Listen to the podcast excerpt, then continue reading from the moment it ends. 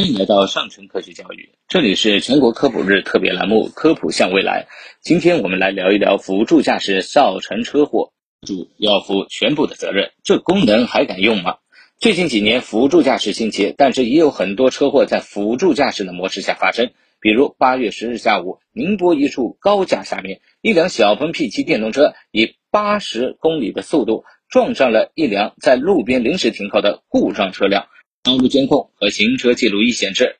肇事车在接近故障车辆时几乎没有减速和转向，径直撞向了前方，导致前车尾部严重损毁，站在车尾后的人不幸身亡。肇事车主王先生对红星新闻表示，事发时他正在使用电动车的 LCC 车道居中辅助功能，但该功能没有识别前方的人和车，在撞击发生前没有任何的警告，而自己因为在辅助状态下跑神而没有做出应对，最终酿成了车祸。所以问题来了，车主们能放心把性命攸关的大事交给辅助驾驶系统吗？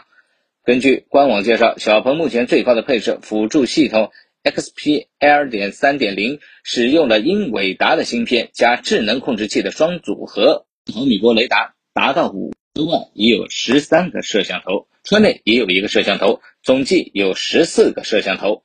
就算这样的配置，也有致命的短板：摄像头加毫米波雷达组合对非标准静态物体的识别存在困难，在高速场景下尤其明显，因为静止物反应波没有相位差。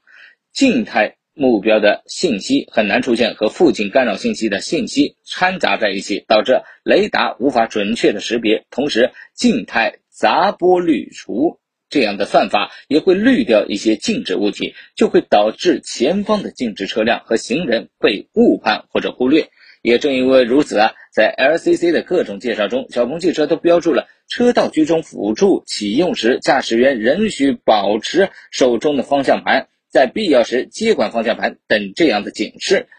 从法律法规执行的角度来讲，在国内的交通事故认定中，辅助驾驶汽车的责任主体也是驾驶员。但值得注意的是，八月一日，深圳特区智能网联汽车管理条例条例中定义的智能网联汽车，包括了有条件自动驾驶 L 零到 L 二。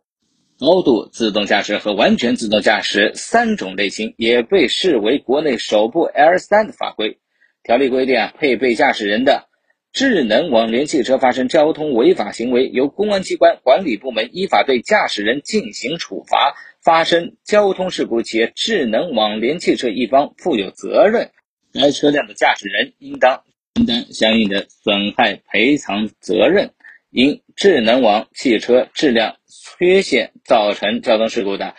驾驶人依法承担损害赔偿责任后，可以向智联网联汽车的生产商、销售者追偿。也就是说，依据现行法律，